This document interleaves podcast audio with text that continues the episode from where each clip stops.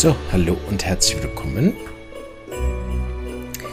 Heute haben wir das 20. Türchen, wir haben es also fast geschafft.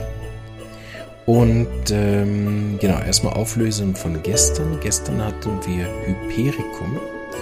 Und ich habe, äh, glaube ich, nicht gesagt, wie ich es dosiert habe. Und Hypericum gebe ich immer relativ hoch. Ich habe ihr eine M gegeben, Hypericum in der C1000.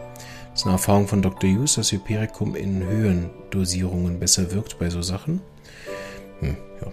Da ich es nie anders ausprobiert habe, äh, ist das durchaus möglich, dass der C30 auch tiptop hilft. Ähm, und habe ihr das gegeben dreimal ähm, am ersten Tag. Sie hat am nächsten Tag dann nochmal angerufen und hatte alles ja viel, viel besser. Ähm, es gibt einen anderen Fall, wo ich auch nach zwei, drei Tagen dann nochmal höher gegangen bin. Das wollte ich ja nicht erklären. Ne? Bei dem Fall nicht, aber es gibt einen anderen Fall von früher, einen, einen Skiverletzungsfall, wo ich erinnert habe, wo ich dann auch bis zu 50.000 hoch bin, wenn die Rückfälle gemacht hat. Also Hypericum schnell höher, schnell wiederholen am Anfang von der Verletzung. Man kann das auch probieren nach Jahren. Das ist das, was ich weiß, was sie am Paraplegikerzentrum machen mit dem Ambulatorium in der Homöopathie. Dass sie immer noch mal probieren, Hypericum in Hochpotenz zu geben, weil sie manche Fälle hatten, die damit besser geworden sind. Meine, ich habe so Fälle jetzt nicht, gerade mit Querschnittslähmung und so, habe ich jetzt in der Praxis nichts in der Art, aber ich weiß bei so Skiunfällen, das haben wir ja noch öfter, dass ich dann äh, Hypericum schnell und in höheren Potenzen auch rasch wiederhole. Ähm, genau, war jetzt in dem Fall aber nicht. Also dreimal M an einem Tag trocken. Gut. Heute haben wir einen, habe ich einen Fall mitgebracht von Magen-Darm-Beschwerden. Ähm, und zwar von einem jungen äh, Kind, also ein Junge und ein Kind. und das leidet äh, unter ähm, äh, Magen-Darm-Beschwerden seit heute. Und das zentrale Thema äh, ist neben dem konstanten Erbrechen die Übelkeit. Also das sind eigentlich zwei Symptome, die natürlich bei einer Magen-Darm-Grippe jetzt auch nicht so mega bedeutsam sind, aber das war sozusagen, weswegen die Mutter sich gemeldet hat, also ständiges Erbrechen, teilweise alle 5 bis 15 Minuten, ziemlich viel und ähm, relativ starke Übelkeit äh, von dem Kind.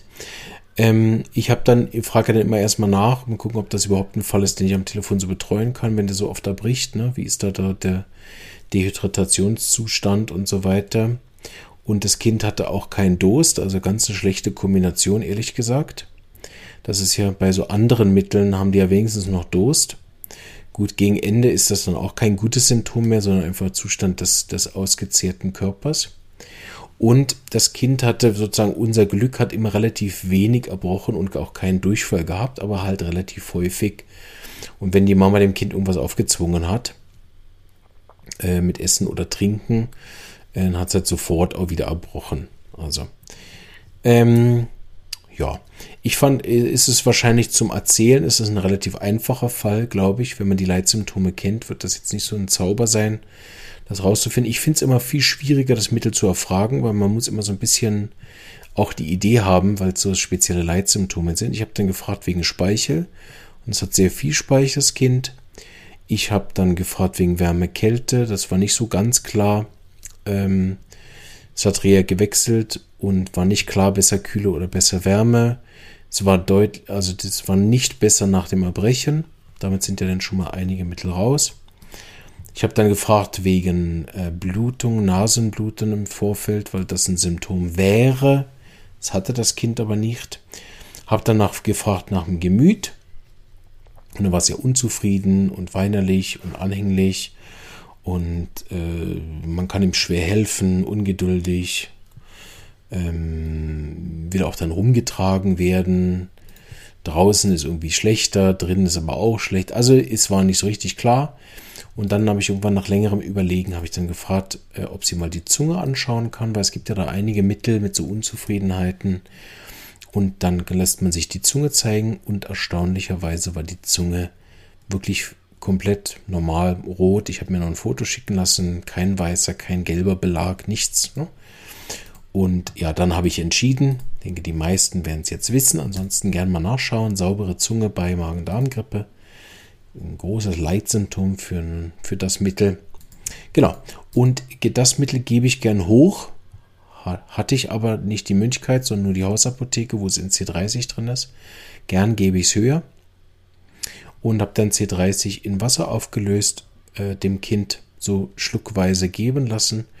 Und das war ein ziemlich beeindruckender Fall. Deshalb habe ich den natürlich auch ausgewählt. Ist jetzt nicht immer so, dass das Mittel so schnell und hilft, aber das hat sehr, sehr schnell geholfen. Die Übelkeit hat sehr schnell nachgelassen. Und das Kind hatte dann wieder Hunger. und das passt auch noch sehr gut zu diesem, äh, zu diesem Mittel. Es hatte nämlich Hunger auf Chicken Nuggets und Pommes. Ja, und nichts gegen die moderne Mütter, aber diese Mutter ne, hat dann gesagt, ja gut, wenn mein Kind das Bedürfnis hat, ne, dann wird es ja wissen, was fürs gut ist. Ich weiß nicht, woher diese Idee kommt, ich will jetzt da kein Fass aufmachen. Ich finde natürlich gut, dass die Kinder grundsätzlich ihre Bedürfnisse mitteilen können und dass man versucht, wenn man sie kann, auch zu stillen. Ich möchte da gar nicht jetzt ein Thema losbrechen. Aber, ich weiß nicht, wie eure Kinder sind, aber meine Kinder wissen nie, was ihnen gut tut. also schon gar nicht in puncto Essen ähm, so, wenn ich meine Kinder bedürfnisorientiert essen lassen wollen würde, wären sie wahrscheinlich schon tot. Ähm, so, in dem Sinne ist mir das immer nicht so ganz klar, woher diese Idee kommt. Mein Kind wird schon wissen, was ihm gut tut mit Punkto Essen. Also möglicherweise, wenn das Kind vielleicht sonst mega bewusst ist mit dem Essen, easy, ne, dann mag es sicher auch so Kinder geben. Aber ich würde mal sagen, so für Standardkind äh, ist es einfach nicht so der Fall, dass es jetzt besonders weiß, wüsste, was ihm gut tut. Und ist es ja dann noch, noch mal speziell mit einer frischen Magen-Darm-Sache. Also, genau. In jedem Fall hat diese Dame dann dem Kind einen Gefallen getan oder auch nicht. Dem dann Pommes mit Chicken Nuggets besorgt und hatte dann einen Rückfall, hat mich dann relativ betreten angerufen. Ja, also es war jetzt dann besser und doch wieder schlechter. Ich sagte, ja, was denn passiert? Ob sie es nochmal wiederholt hätte oder so? Nein, es hat ja wieder Hunger gehabt und es hat dann was gegessen. Und ich glaube, das war noch ein bisschen früh. Ich sagte, was, was haben Sie ihm denn gegeben? Und so ein bisschen Zwieback oder Salzsteg oder was? Naja, nee, also und ist mit der Schwache rausgerückt. Aber ich bin ja dann ganz netter. Ich habe natürlich nicht geschimpft. Ich gesagt, ja, die Chicken Nuggets Pommes, das sollen Sie nochmal ähm, äh, nach hinschieben. Das passt sehr gut zum Mittel, habe ich dann gesagt. Dass das Kind Lust hat auf Dinge, die ihm nicht gut tun. Das wäre im Mittelbild drin. Da war sie ganz beruhigt.